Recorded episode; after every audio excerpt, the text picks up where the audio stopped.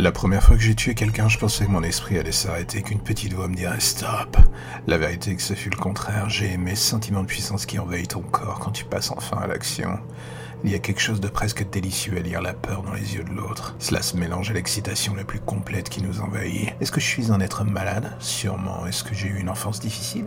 Pas vraiment en fait. Je viens d'un milieu bourgeois, je suis tout sauf pauvre, et j'avais et j'ai toujours d'ailleurs un bel avenir qui s'annonce devant moi. Et pourtant voilà que mon hobby, à la différence de celui de mes collègues, a ce petit côté juridiquement tangent.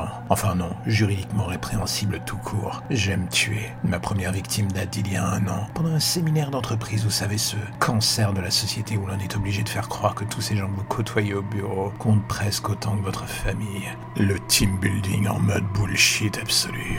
Une belle invention des RH pour souder les âmes. La soudure, c'est un jeu amusant d'ailleurs. La boucherie, par contre, est un art. L'avantage est que le fer à souder se marie très bien en complément de la scie sur une victime. Si vous voyez ce que je veux dire, il faut juste respecter l'ordre d'utilisation pour faire un temps soit peu durer le plaisir. Et dans le cas présent, mon plaisir avait consisté à attaquer le RH de la compagnie. Plusieurs semaines à l'observer et à apprendre ses petites manies, ce monsieur soi-disant implacable et impeccable d'ailleurs avait un vice au compteur. Les adolescentes, voire même les enfants d'ailleurs. Être un meurtrier n'empêche d'avoir un tout petit peu de conscience. Et dans mon cas, je ne la laisse pas toujours au placard. L'idée de laisser cette pourriture vivre me donnait de l'urticaire. Du coup, à quoi bon laisser la mauvaise herbe continuer de grandir? Et le soir même du retour de ce séminaire de l'enfer, je fis enfin le grand saut. Des semaines de préparation m'avaient mené vers ce petit moment que j'attendais avec une impatience non feinte. L'excitation était encore plus grande que lors de ma première partie de jambes en l'air, c'est pour dire. Je n'aurais jamais cru que l'excitation sexuelle pourrait se marier aussi bien avec l'envie de tuer. Une sorte de danse incongrue entre ces deux partenaires se mettait en place. J'étais le terrain de danse involontaire de ce merdier et j'adorais chacun de ses pas. Il y a une minutie de la mise en place d'un meurtre qui est proche de l'implication que met un joueur de tango à donner vie à tous les pas qu'il a retenus pendant des années. Et ce fut pareil pour moi. Je me répétais une dernière fois les rouages de mon plan pour passer à l'action et avant même que je puisse en savourer chaque instant, c'était déjà fini.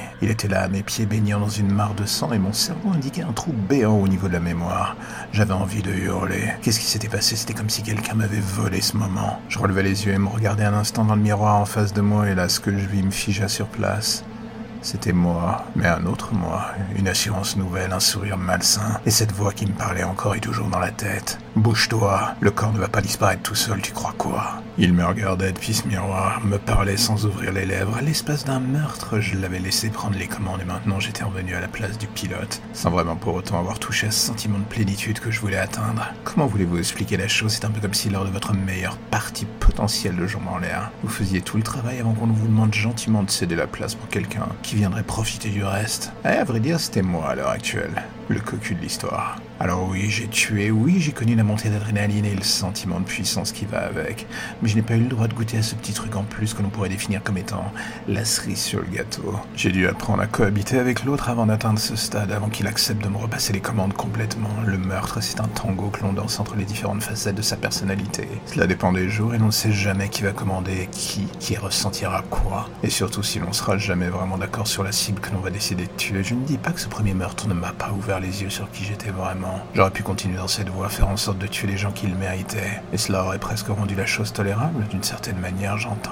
Mais la vérité est que dans le fond, je n'avais eu de cesse que de me mentir à moi-même. Je n'ai jamais vraiment été un mec bien, ni un gentil garçon d'ailleurs pas le genre de ceux avec quelque chose de fragile dans le fond du regard. J'ai toujours été un caméléon, m'adaptant au regard des autres justement, pour mieux pouvoir les observer sans jamais éveiller les soupçons. Savoir se faire oublier, être dans le champ de vision sans pour autant attirer trop l'attention. C'est un art dont je maîtrise parfaitement les rouages, tout comme ceux de la cohabitation avec l'autre d'ailleurs. Les médecins avec leurs grands termes parleront de schizophrénie ou je ne sais quoi d'autre. Je parle d'acceptation de soi, de décider de prendre le risque d'accepter la main tendue que l'on a toujours refoulée depuis trop d'années, par faiblesse ou par peur des codes sociaux que l'on allait briser en le faisant.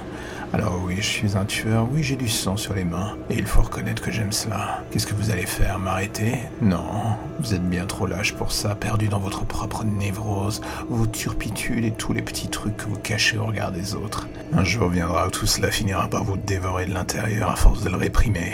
En ce qui me concerne, j'ai pris la décision de cohabiter avec elle. À vous de voir si vous en avez le courage.